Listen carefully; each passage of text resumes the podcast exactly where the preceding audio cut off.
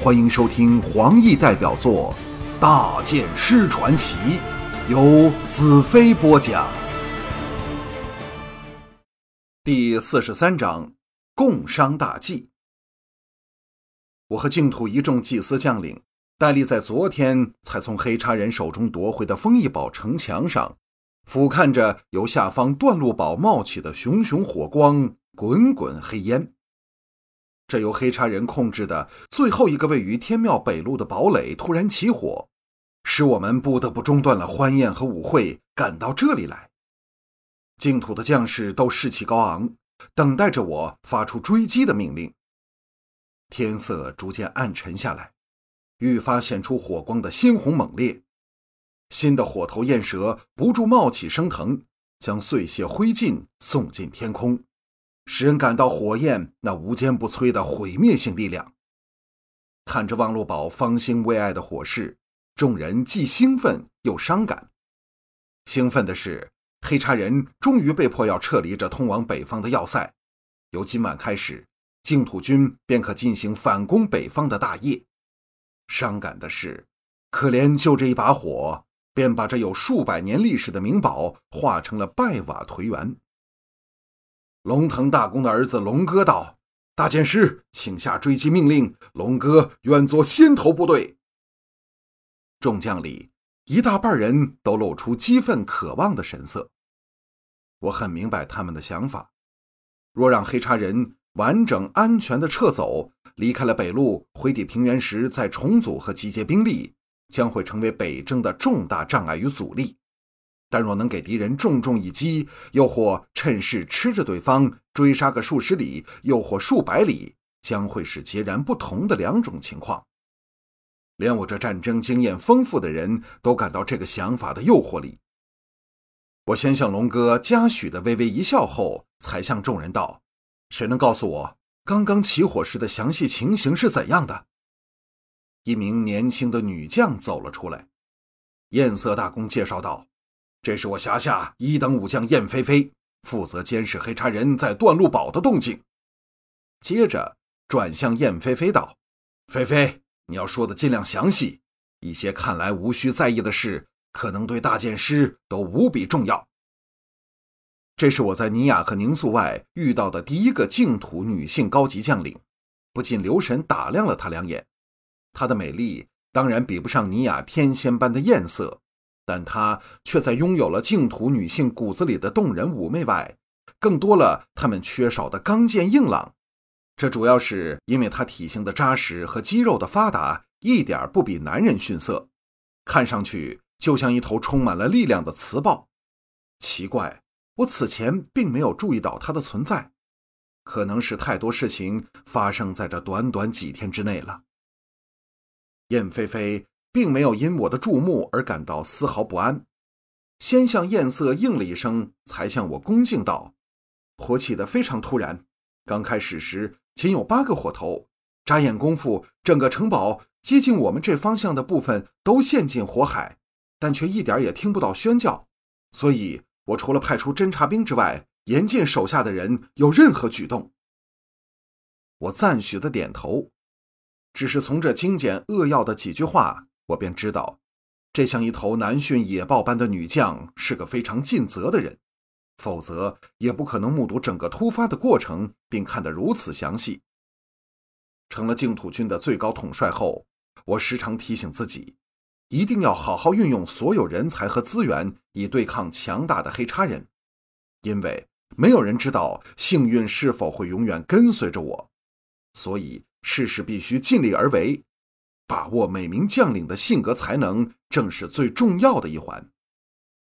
这巾帼不让须眉的女将，没等我追问，继续道：“侦察兵送回来报告后，大伙已完全将这边下山的路封闭，他们没法更深入探查黑叉人了。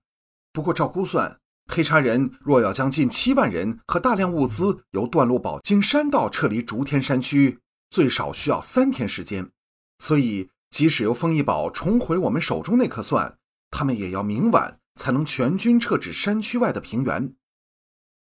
艳色介入道：“我看这场大火最少可以烧上三天三夜。”一阵冰寒的高山夜风刮来，带来了高山独有的微微湿气，使我想起了促使我和红月结下合体之缘的那场大雨。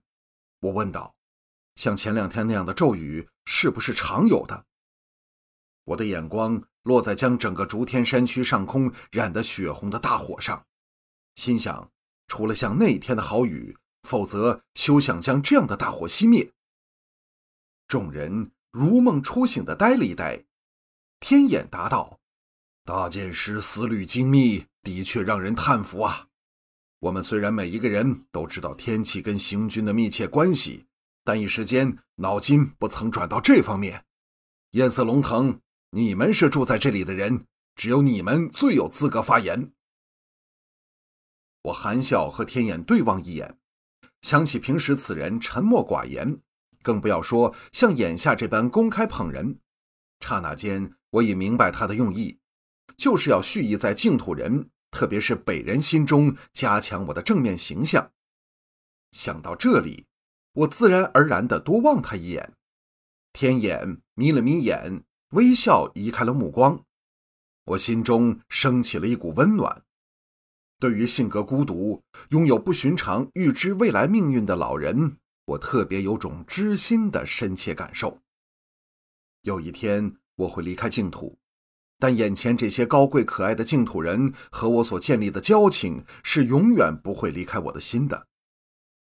身旁的尼雅垂下头去，以免被人看出他眉梢眼角的情意。这细心敏感的妮子自是留意到我们两人间的微妙情况。龙腾抢着说。高山和平原的天气确实不同。人说绿荫原野的天气变幻莫测，但比起竹天山脉，那只是小巫见大巫。这里连一天之内也可以时晴时雨，但大骤雨却是可遇而不可求。大剑师遇到的那场，只是下在天元之上，在我们这山腰区域，入秋后早没有这样的好雨了。原来山顶和山腰的气候和雨量。已经有如此大的分别。艳色结入道：“刚才我来时，看到道旁的泥地和草丛里有多条蚁路。这种蚂蚁搬巢的现象，通常都在大雨将临时发生的。”龙腾有点不高兴的道：“天气冷的时候，不是也会出现这种情况吗？”艳色微微一笑，并不争论。这种人与人之间的关系最难处理，但又不得不处理。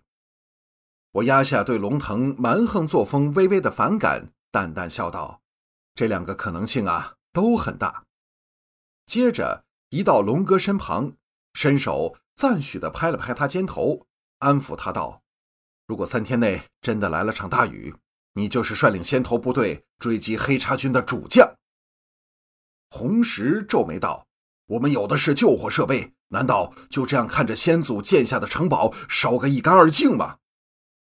我听出红石话里对我器重龙哥的不满，心中叹了口气，向他微微笑道：“大公啊，你不要耍我了。你能统帅飘香军民，顶着黑叉大军长期的猛攻，怎会不清楚黑叉人的诡计？若说眼前这场火不是陷阱，你肯相信吗？”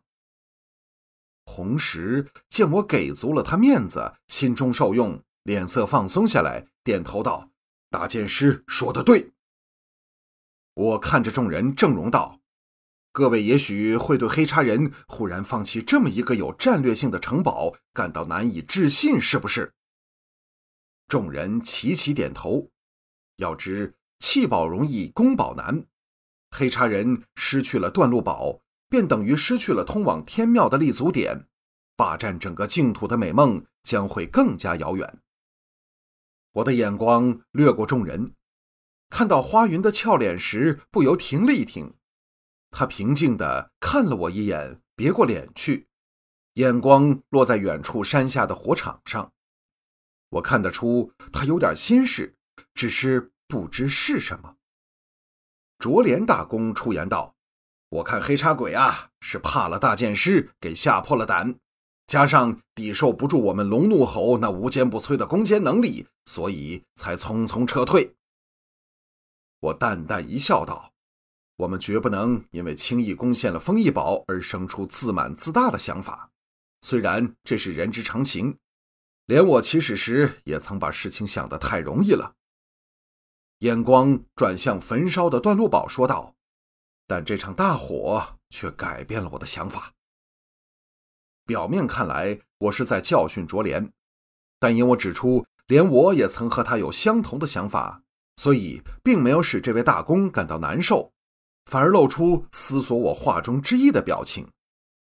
一直没有作声的大祭司道：“我们要谨记大剑师的每一句话。”只有他才能带领净土人回到往日那美丽和平的世界里。众人轰然应是，我心中暗叹：事情哪会如此简单？经历了战乱的净土将会永远不一样了。这些在净土里属于最高统治阶层的人物正静待着我的话。我转向站在红石身旁的宁肃道：“宁肃大公，告诉我。”黑叉人为何要来进攻天庙？众人愕了一愕，这道理岂非显而易见？因为如果不攻陷天庙，是将不能取得净土的控制权。宁肃也像他们般先呆了呆，凝神一想后，才啊的一声叫了起来：“大剑师，我明白了。如果可以选择的话，黑叉人是不会选有天险可守的天庙做战场的。”约诺夫拍腿叫道：“我也明白了，黑茶人此次退走，就是希望引我们全军出击，等到了天庙外的大平原，才和我们决一死战。”我不问其他人，而问宁肃，其中自是大有深意。南北之争似乎表面上消融了，但其实衍生的因素并没有消除，也不可能在一夜间消除，所以。我必须利用七位大公间的微妙关系，将他们逐步推上合作、团结、没有猜忌的轨道。而身为北人的宁肃，因为和红石的亲密关系，是个两方面都可以接受的人物，不会惹起猜忌。以后我还要好好发挥他的作用。众人眼中均露出忧色，因重夺丰益宝而带来的胜利将指日可待的感觉已破灭了大半。而我正是要他们有这种觉悟。我道：“别忘了，在黑茶人里有个熟悉我们的林女师，她知道我必须尽快赶回魔女国，自然会心切北征，好能早日将黑茶人赶回大海里。如此一来，便会形势逆转，我们往日以逸待劳、不愁补给的优势就全都失去了。所以仓促北伐只能是一种自杀的行为。”艳色伸手搭在红石肩上，凑到他耳边说：“到了现在，我才明白为何连你老兄也佩服大剑师了。”接着向我道：“大剑师说的对，我们是给胜利冲昏了头脑。事实上，我们对段路堡北方的敌军布置一无所知。如果冒失的追击敌人，可能会陷进万劫不复的绝境啊！”我微笑道。有限度的追击仍然可以，让我们看看天宫的旨意吧。龙腾道：“大剑师一定很累了，不如先到我的大公府休息一下吧。我现在已成了众人的核心，只要我在哪里，众祭司和大公就会跟到哪里。龙腾的邀请或许真的出于好意，却不无争宠之嫌。我心里不由叹了口气。”这劳什子的圣剑骑士真是不好当啊！